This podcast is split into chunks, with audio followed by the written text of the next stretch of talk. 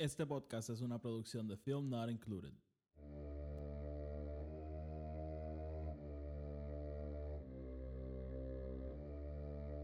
The Force will be with you.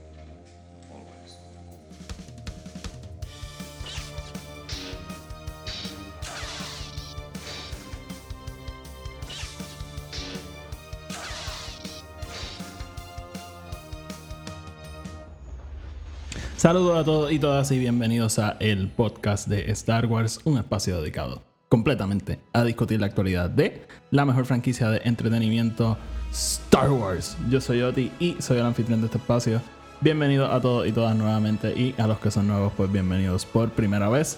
En este episodio vamos a estar discutiendo algunas noticias de la última semana dentro del universo de Star Wars. Hace tiempo que no hacemos un episodio así, así que habían varias cosas que cogieron mi atención y mi interés en las últimas semanas que pues quería venir a discutir aquí. este. Que no se nos fueran. Eh, antes de empezar, como siempre, el podcast está en Spotify, Anchor y en Apple Podcast. Donde sea que lo escuchen, denle follow, denle subscribe para que los episodios les aparezcan automáticamente y no, lo no los tengan que estar buscando. Además, si nos escuchan en Apple Podcast, por favor, por favor, déjenos una reseña de 5 estrellas, que eso ayuda a que el podcast le aparezca a más gente. Así funcionan los algoritmos.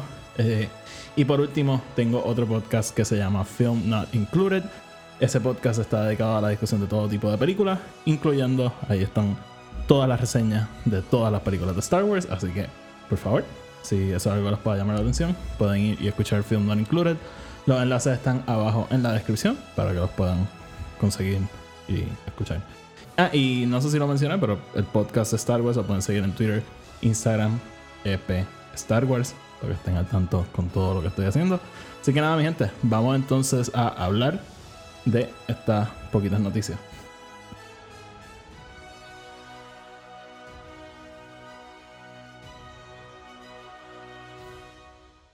Bueno, pues entonces vamos a ir empezando. Vamos entonces a.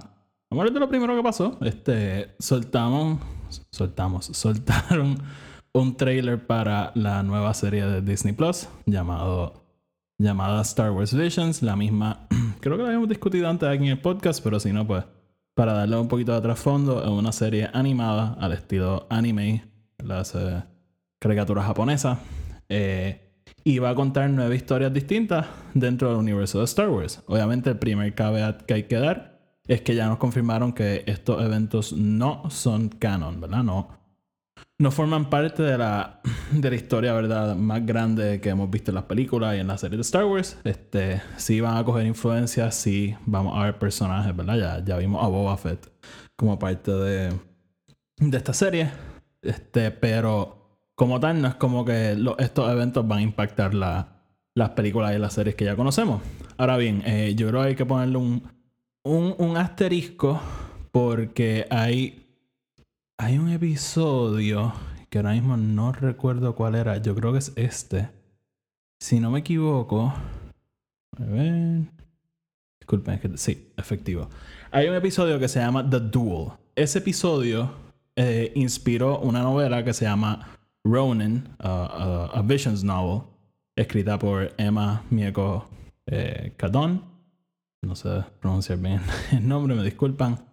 Este, esta novela va a estar saliendo un poco después de que la serie se acaba, va a estar saliendo ya a mediados de octubre y está basada en esos eventos, así que me parece un poco curioso porque obviamente pues al estar contenido en, en formato serie pues es fácil tú simplemente contar esta historia y que no sea en canon, pero entonces al empezar a expandir un poco y, y- e introducir una novela que ata esto pues nos preguntamos si a lo mejor hay elementos de estas historias que sí pueden pasar al canon un poquito más grande de Star Wars.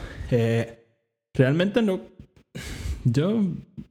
realmente me, me da bastante igual la dirección que cojan en ese sentido. Pero sí quiero mencionar el de salir el trailer. Y. Mano, yo. Yo iba a ver esta serie. O sea, yo sabía que iba a ver esta serie. Pero realmente en ningún momento estaba como que sumamente emocionado por ella. Eh, me llamaba la atención, me gustaba el concepto, ¿verdad? Porque contratan distintos estudios de anime para venir a, a contar esta historia. Y sí que sabemos que cada historia y cada episodio va a tener un sabor distinto. Pero, mano, cuando yo vi ese trailer realmente me, me voló la cabeza. La, obviamente la, animación es distinta por cada cortometraje, pero realmente todo se veía espectacular. Todo se ve se ve tan anime, pero a la misma vez se ve tan Star Wars que realmente me, me llama mucho, mucho la atención el balance que, que podemos ver en esta serie. Este, y, y realmente algo. Tengo entendido que la serie sale completa en Disney Plus el, el 22 de septiembre. Entiendo que salen los nueve capítulos a la misma vez. Así que es algo que tan pronto salga, seguro lo voy a ver. Y obviamente, pues Estaremos aquí discutiendo algunos episodios. No sé cómo lo haremos, ¿verdad? Porque son varios episodios. No sé si haremos un episodio para la serie entera, si haremos episodio tras episodio, pero algo vamos a hacer porque realmente me llama mucho, mucho la atención. Así que, eh, de nuevo, si, si esto es algo que piensan que eh, no, no amerita darle una oportunidad, les, les ruego que vean el trailer porque realmente se ve espectacular. Eh, yo estoy seguro que van a haber episodios aquí que no van a ser para mí. Este, hay uno que todo el mundo está sumamente emocionado que se llama eh, Tatooine Rhapsody. Realmente, ¿verdad? Un musical. Ese es el más que me tiene como que, hmm, ¿qué esto? Pero estoy entrando con una mente abierta a todos porque, o sea, de nuevo, eh, Star Wars, el, tiene sentido recurrir a este estilo de anime, ¿verdad? Porque Star Wars es sumamente influenciado por las películas de de Kurosawa, ¿verdad? esas películas japonesas bien antiguas. Star Wars sumamente influenciada, específicamente por Hidden Fortress y, y hemos visto películas como Seven Samurai traspasar a, a otros elementos de Star Wars, ¿verdad? Hemos visto episodios de Clone Wars, de Mandalorian que cogen elementos de, de esas películas. Así que ver a Star Wars pasar a este medio me parece bien interesante y creo que una, es una oportunidad para que gente que a lo mejor es fan del anime y a lo mejor no conocen mucho Star Wars, pues digan, ah, mira, pues esta serie a lo mejor sí me llama la atención. Y a lo mejor a través de la serie descubren Star Wars. Y a lo mejor suena un poco absurdo, a lo mejor suena un poco no realista, pero eh, pónganse a buscar la gente que ha descubierto Star Wars gracias a The Mandalorian, que la hay. Así que, eh, de nuevo, Star Wars es para todo el mundo y siempre que hay algo que abre la puerta para que alguien lo pueda accesar, bienvenido sea. Así que eh, estoy bien, de verdad, estoy súper emocionado. Este, de, nuevo, son nueve episodios. Yo creo que el más que me llama la atención es el de The Duel, específicamente porque es el que va a tener un libro que directamente al, cortometraje. Pero realmente no, no, sé ni de qué trata ninguno. Eh, sé que han soltado historias generales de cada episodio. No las he leído porque, de nuevo, o sea, el trailer yo creo que hizo un trabajo lo suficientemente bueno para yo decir, ok, sí, yo voy a ver esta serie. Así que ni, ni me ha interesado buscar de qué tratan los episodios. Simplemente sé que septiembre 22 me voy a sentar a ver la serie. Así que vamos entonces a movernos. Este, quería mencionar este trailer porque, de nuevo, me pareció espectacular. Espectacular, espectacular. eh, pero vamos entonces a hablar de algo que a mí sí me voló la cabeza. Esto, para mí, fue algo que yo no estaba esperando y a lo mejor tiene que ver con que yo no estoy muy al día con los cómics, lo he dejado pasar un poco. Y algo que quiero mencionar aquí rápido, este, aquí hemos reseñado los cómics. Es, complicado, de verdad, de verdad que es algo bien complicado de hacer porque ahora mismo hay tanto pasando, a veces no, a veces me pierdo un issue y entonces después sale el próximo y no he leído el otro y, y me atraso. Yo realmente todavía no le he cogido el piso a cómo vamos a reseñar los cómics aquí en el podcast. Sí les digo que tan pronto se acabe World of the Bounty Hunters la vamos a hablar porque obviamente es un evento bastante grande que está, ¿verdad? ya nos están dando indicios de que estos eventos van a empezar a, ser un poquito más grandes de lo que a lo mejor anticipábamos. Y sí quiero mencionar, ¿verdad? Si no han leído World of the Bounty Hunters y tienen un interés en esta serie de cómics, eh, váyanse porque voy a hablar en spoilers del primer cómic de, de la serie. Así que esa es la advertencia, denle para adelante le adelante un poquito porque eh, esta noticia tiene que ver con los eventos de ese cómic y se los puedo arruinar. Así que nada, vamos entonces a entrar en lo que pasa. Al final del primer issue de World of the Bounty Hunters, tenemos la revelación de que Kira, sí, el personaje de Emilia Clarke de Solo a Star Wars Story, está de regreso en el universo de Star Wars y ella, pues, tiene intereses en recuperar a Han Solo y esto obviamente fue algo que nos chocó a todos los fanáticos de la película de Solo. Eh, obviamente está la campaña de Make Solo to Happen, así que esto es una versión de eso, ¿verdad? Porque yo creo que todos los que queremos eh, ver esa historia de Solo continuar de alguna forma u otra, y esto lo está haciendo. Charles Soule vuelve a traer a, a Kira y ahora le está dando un propósito y vamos entonces a hablar un poquito de qué es lo que viene por ahí. Pero eh, sí, eh, Kira entonces regresa y hace como dos semanas de la nada sale este anuncio de que viene una nueva serie de cómics que se llama Crimson Rain, obviamente una referencia a, a, Crimson Dawn, que es la, organización que corre Kira. Eh, Crimson Rain va a ser una serie de cinco cómics, escrita por Charles Soule nuevamente. Y Charles Soule puso en Twitter que es la segunda parte en esta nueva trilogía de Kira, que obviamente pues a mí también me cogió de sorpresa porque yo no sabía que estábamos haciendo una trilogía de Kira. Así que tenemos World of the Bounty Hunters que cuenta pues parece que esa primera parte de su historia.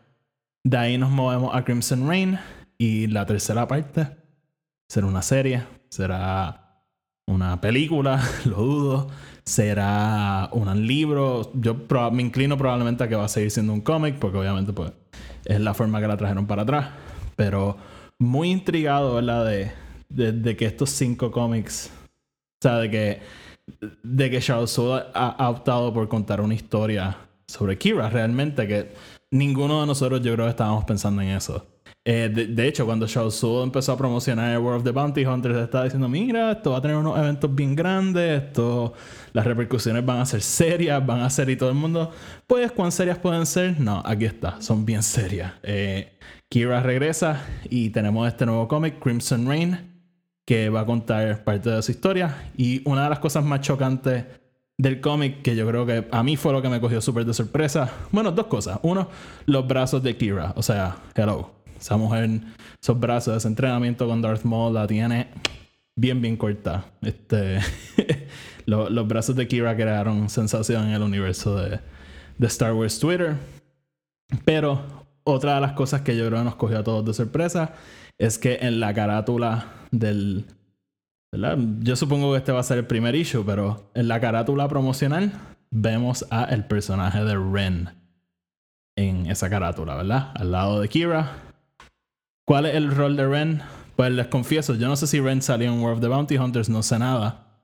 Eh, porque estoy un poquito atrás con ese cómic también, pero eh, Ren parece que va a jugar un rol en esta historia de Kira y obviamente pues o sea es grande ¿verdad? porque Ren es el, el, que corre los Knights of Ren hasta que llega Kylo Ren lo mata él toma control de los Knights of Ren ahora tenemos que él está vivo en esta época entre Return of the Jedi y Empire Strikes Back sí tiene sentido que él esté vivo este y sabemos que los Knights of Ren es algo que llevaban mucho tiempo antes de, de la trilogía secuela así que eh, definitivamente vamos a aprender algo de los Knights of Ren, porque Charles Soule es el mismo que escribe eh, The Rise of Kylo Ren, que es el cómic que también exploramos un poquito el origen de Kylo Ren. Este, la primera vez que conocemos a Ren, aprendemos un poco más de los Knights of Ren. Así que definitivamente no tengo duda que este cómic nos va a entrar un poquito más en, en esa mitología de los Knights of Ren. Y de verdad me, me, interesa mucho saber qué tienen que ver con esta historia de Kira. Este, Luke se enfrentará a ellos. Yo ahora mismo no recuerdo si en el cómic hacían referencia a que ya ellos sabían quiénes, quiénes eran mutuamente, ¿verdad? Si Luke sabía quiénes eran los Knights, si los Knights sabían quién era Luke. Eh, pero esto realmente me gusta porque nos crea hype, porque obviamente son muchos personajes que conocemos, son personajes que nos gustan, pero a la misma vez hay muchas incógnitas. ¿Qué, hace Kira en esta época? ¿Qué hace Ren con Kira en esta época? Eh, es realmente fascinante. De verdad, de verdad que estoy bien fascinado con las posibilidades más que nada. Así que eh, Crimson Rain, este, nada, cuando salga la serie hablaremos más de ella. Probablemente hagamos lo mismo con War of the Bounty Hunters. Yo creo que es la forma más fácil de manejar estos cómics, pero sí, cuando tan pronto se acabe War of the Bounty Hunters, vamos a venir aquí al podcast y la vamos a discutir. Así que nada, eh, de nuevo, reseñar cómics es un poco extraño, pero pero pues, es que eh, hacer de un solo cómic, yo siento, siempre he pensado que no te da suficientemente espacio para. Para. O sea, no sé, a veces me siento que estaría haciendo un episodio para hacerlo y, y a mí no me gusta hacer eso, así que. Nada, este, vamos entonces a movernos, pero Crimson Rain definitivamente es una de las cosas que más estoy anticipando de Star Wars de este año. 100%. Eh, una noticia, ¿verdad? Esto es bastante bobo, pero eh, creando un poquito más de hype con lo que viene por ahí. Eh, Robert Rodríguez estuvo hablando un poquito de la serie de, de The Book of Boba Fett, que pues con el tiempo, ¿verdad? Yo pensé que él simplemente estaba involucrado en el desarrollo, pero con el tiempo yo creo que nos, hemos, nos hemos ido dando cuenta que él tiene un rol bastante grande en el desarrollo de la serie. Eh, si no me equivoco, o sea, él, yo creo que él es el showrunner de, de esa serie, así que obviamente pues tiene un rol bastante grande. Pero él estuvo hablando esta semana, este fin de semana, sobre, sobre la serie y básicamente lo que mencionó fue que eh, eh, él básicamente la está hyping up un montón, ¿verdad? Le está diciendo que la serie over delivers, ¿verdad? Él nos va a dar mucho más de lo que estamos esperando. Y a la misma vez él dice, no la estoy sobre hyping, o sea, no la estoy over hyping, porque no hay forma de over hype O sea, so, él básicamente está diciendo que la serie va a ser un, no sé si un éxito, pero que va a satisfacer a todos los fanáticos. Así que obviamente, eh, una presión bastante grande de ponerla a tu serie meses antes de que salga. Eh, a mí, por lo general, no me encanta cuando los creadores hacen esto, pero pues, obviamente es bueno ver que Robert Rodríguez está sumamente entusiasmado con el proyecto, está sumamente contento con, con lo que hicieron, que pues, obviamente eso es algo sumamente bueno, ¿verdad? De eso nunca me voy a quejar, pero no, a mí no me gusta mucho cuando los creadores empiezan a crear expectativas.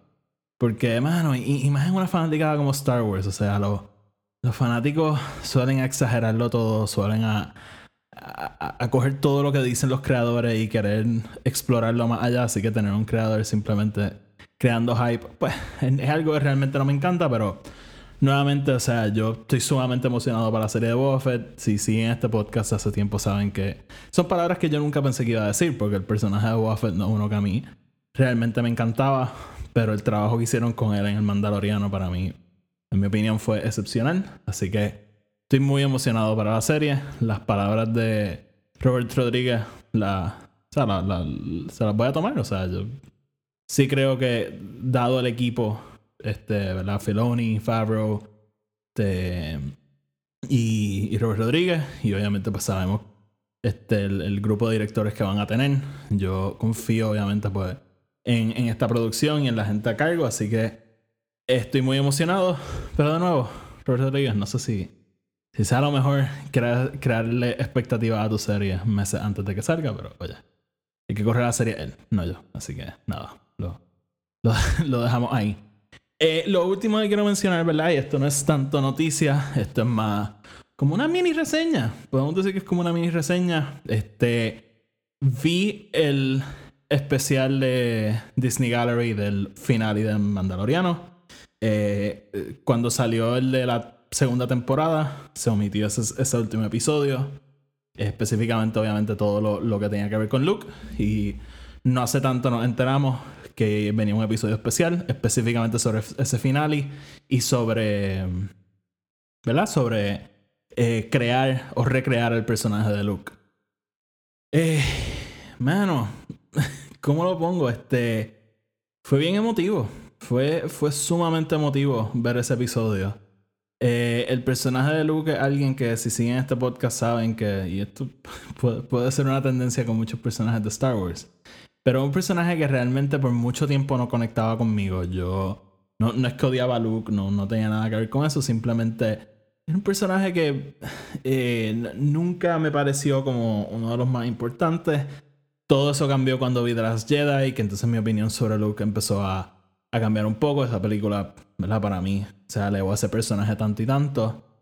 Y, y realmente, eh, bueno, o sea, lo saben, yo lloré viendo ese episodio, ¿verdad? Cuando sale el, el reveal de que en efecto el look, aunque, o lo, íbamos deduciendo a través del episodio, pero eh, ver obviamente el cariño y el amor y el empeño que se le puso a recrear este personaje eh, para mí fue bien emotivo. O sea, fue ver a Mark Hamill hablar del personaje, eh, lo agradecido que le estaba a tener esta oportunidad, porque, oye, sabemos que Mark Hamill no estaba muy feliz con el rol de Luke en, la trilogía secuela. Este, así que verlo a él tener esta oportunidad de regresar al personaje y, y, ver una versión del personaje que, que, es con la que él más conecta, eh, a mí me llenó de emoción, ¿verdad? Mark Hamill es un, un gran tipo, o sea, era un tipo que lleva este. Eh, básicamente, o sea, con la bandera de Star Wars en alto desde que hizo la primera película. Así que cada vez que Mark Hamill está feliz, yo estoy feliz. Yo difiero con él. A mí me encanta la interpretación de Luke en la secuela, pero sí, eh, también me encanta esta interpretación de él, así que muy alegre de que él tuvo la oportunidad de regresar. Eh, varias cosas que quiero comentar, ¿verdad? Tampoco nos vamos a ir aquí minuto tras minuto, pero eh, sí, obviamente, ¿verdad? Esta, esta cosa de... En, en los medios se habla mucho de que si Lucasfilm, que si la guerra civil, que si hay dos bandos, este... Por muchas razones, mi gente, o sea, así no funciona nada, o sea, en Lucasfilm no hay ninguna guerra civil, o sea, John Farrow y, y, Dave Filoni no pueden crear un bando aparte en contra de Kathleen Kennedy porque esto les chocará. Kathleen Kennedy es la jefa de ambos. Eh, sí, estoy seguro que deben haber choques, estoy seguro que deben haber roces, discusiones, ahora ser estas discusiones agitadas, como en todo, todo, todo ambiente de trabajo. Todo el mundo que ha trabajado en una oficina, todo el mundo que ha trabajado sabe que tu jefe es tu jefe, a veces se llevan bien, a veces no, pero el punto es que tienen un trabajo que hacer y el jefe sigue siendo el jefe. Así que eh, pero en esta serie lo que vemos, ¿verdad? John Farrow de hecho saca un momento en el episodio para agradecer a Kathleen Kennedy, este, el rol de ella como productora. Eh, si no han leído, o sea, o si no, no saben, Kathleen Kennedy es una de las eh, productoras más exitosas en, en, Hollywood, punto. O sea, yo creo que... No, no tengo la estadística aquí, pero si no me equivoco es Kevin Feige obviamente con el MCU, justamente debajo de él este Steven Spielberg, que probablemente es más por el volumen. O sea, Steven Spielberg, Steven Spielberg produce un sinnúmero de películas. Y entonces debajo de Steven Spielberg va Kathleen Kennedy. Si no me equivoco hacia el orden, pero Kathleen Kennedy es top 3 o top 4. O sea, ella no baja de eso. Este, así que obviamente, pues, ver a, un director y, productor como este John Favreau eh, quitarse el sombrero ante una productora como ella, siempre es bueno verlo. Y obviamente, pues, le, le, le, saca boquete a, a, esas teorías de conspiración que vemos mucho en las redes.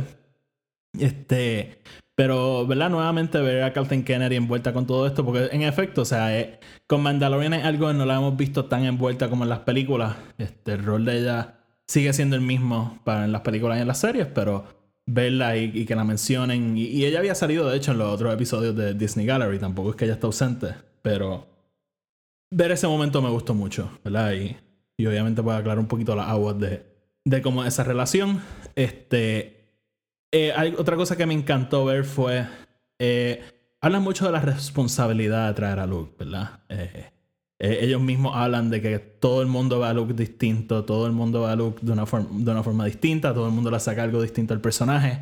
Así que ellos sentían una responsabilidad de hacer justicia para todo el mundo, o sea, hacer justicia para para todo el mundo que ama este personaje, ya sea desde que son chiquitos o, yo ya de adulto, eh, ellos sentían una responsabilidad. Luke obviamente tiene un rol sumamente limitado en, en esa serie, en ese episodio específicamente, que es una de las cosas que ellos abarcan, pero eh, ellos sentían un sentido, valga la redundancia, de responsabilidad al crear este personaje y volverlo a traer. Y obviamente, si han escuchado mis reseñas, saben que yo adoro el uso de Luke en, en ese episodio porque es un look muy distinto, un look distinto al de Return of the Jedi y uno bien distinto al de The Last Jedi. Está ahí justamente en ese medio.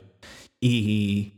Y. No, o sea, yo nunca voy a decir que no va a haber a, más Luke. Antes sí, pero ya no. Yo poco a poco me he ido enamorando de ese personaje. Este. Y, y sí, este, el, sentido de responsabilidad me, pareció bien interesante. Obviamente el secretismo detrás de todo. Favreau reconoce, ¿verdad? Como todo líquido antes de que saliera la, la, segunda temporada, ¿no? Este, yo no sé si hablamos de esto en el podcast cuando lo reseñamos, reseñamos, pero a mí, mucho tiempo antes de que salieran los periódicos grandes de Hollywood, me habían confirmado este, que iba a salir, me habían confirmado lo de Cobb lo de Boba Fett, este y lo de Luke nunca me lo dijeron y, me alegro que nunca me lo dijeran. Este, hubo unos cambios por ahí que no salieron que también me habían dicho que venían, pero, pero oye, a lo mejor salen después. Pero, pero sí, este, y, y John Favreau reconoce, ¿verdad? Todo esto liquea y, y en ningún momento liqueó lo de Luke. O sea, ellos estaban sumamente nerviosos de, de ese reveal hasta el día que salió el episodio, porque, o sea, todo había liqueado y ellos tuvieron que guardar ese secreto de Luke por meses. Eh, vemos gente del, del grupo trabajando, ¿verdad? El grupo técnico trabajando en la, en la serie que decían que ni podían mencionar el nombre del personaje. Que, que hay uno que dice como que se siente tan bien poder decir Luke Skywalker porque ni el nombre mencionaban. Y, y eso de secretismo pues me pareció bien interesante porque siempre nos creemos, o sea, siempre... Siempre es interesante, ¿verdad? Ver los leaks, ver todo y obviamente el trabajo de la prensa hacer esas cosas. Pero, mano, o sea, los creadores ponen un empeño para darnos esta sorpresa y, y siempre me da un poco de pena cuando todo liquea pero obviamente un secreto como este se pudo guardar, el secreto de Grogu se pudo guardar, aunque yo después me enteré que había gente que sabía lo de Grogu que venía por ahí. Así que nada, este, esa parte del secretismo me, pareció bien interesante. Ah, y como parte del secretismo, eh, hay una parte que mencionan que por un tiempo en, el guion lo que decía era Plo Koon, que Plo Koon era el que llegaba a, a buscar a Grogu y, y de hecho este eh, si ven el guion, sale que la única línea de Plo Koon es como que, which one of you is Grogu? Este, hermano. y además de imprimir el guion con Plo me encantó que hicieron una versión digital de, de Plo ¿verdad? Tenemos el cuerpo de Luke con la cara de Plo. Este, todo eso me dio mucha risa y de hecho si van a, a Star Wars Explained, él tuvo a a Katie Sackhoff para. No, me acuerdo para qué fue, fue como un live stream que ella estuvo un tiempo. Ah, fue, estaban jugando Star Wars Squadron, si no me equivoco. Y ella menciona que Filoni le había dicho que era Plo Koon. Ella, dice como que ah, a nosotros nos habían dicho que iba a ser Plo Koon. Eh, nada, eso me dio mucha risa porque, ver lo, lo, lejos que llevaron eso de Plo Koon, que el guion lo tenía, crearon una cara digital. Este, me, me pareció bien, bien curioso. Así que eh, por un tiempo Plo Koon iba a ser el Jedi. Este, bien interesante.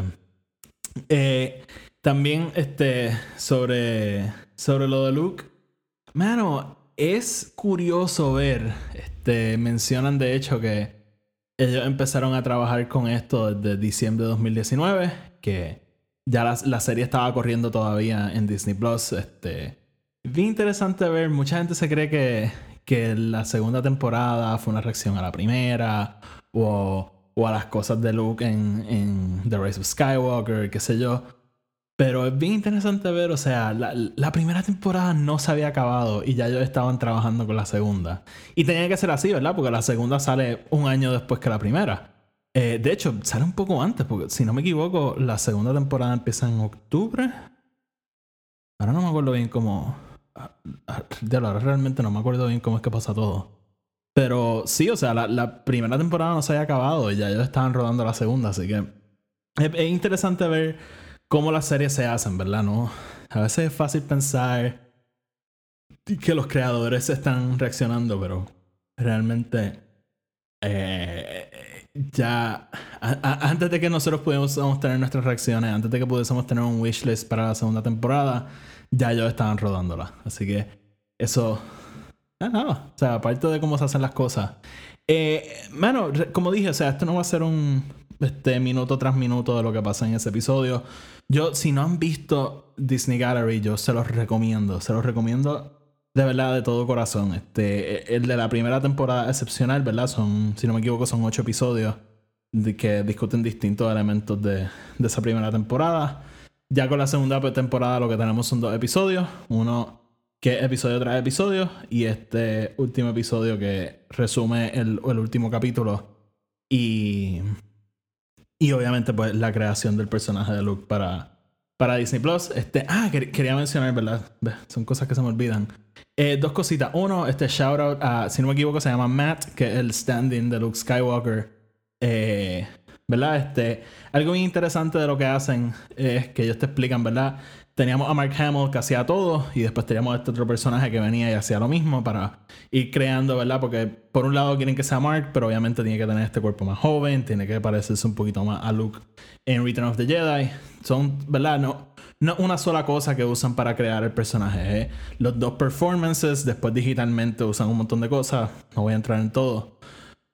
Pero shout out a Matt porque Eh, uno se, quedó con el internet. Yo creo que el internet está en- enamorado de- del pobre Matt. Pero, pero sí, shout out a él, porque hey, una versión de Luke Skywalker.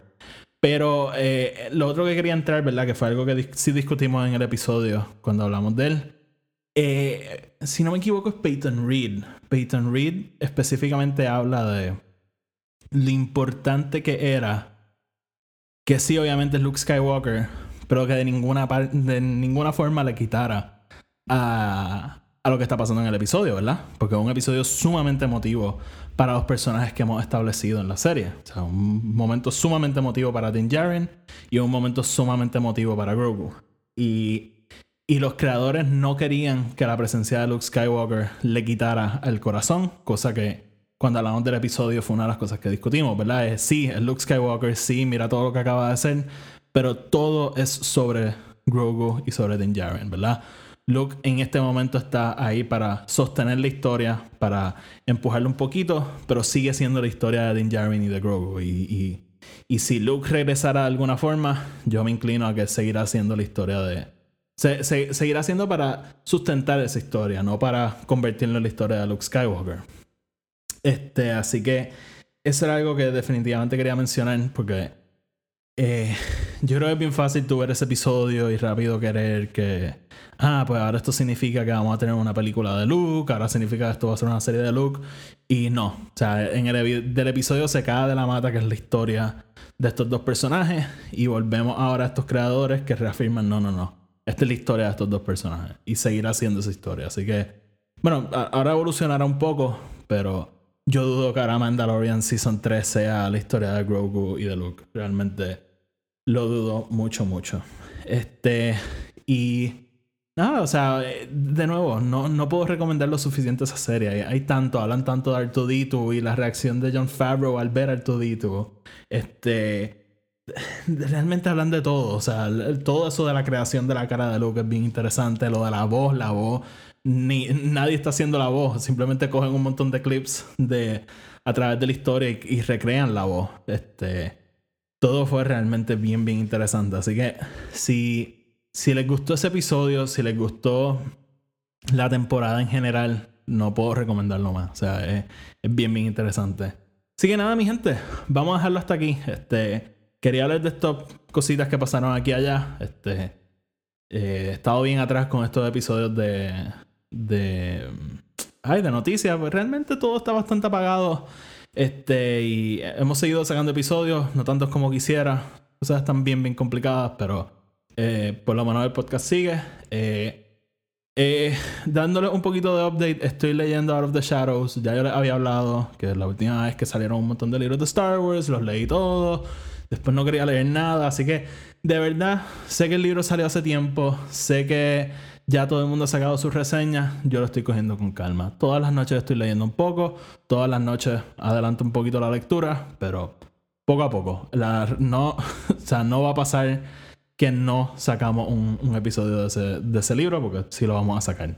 Y, y también, eh, si no me equivoco, esta semana o sale o ya salió el, el audiodrama de, de Lorna D, el Tempest Runner, es que se llama.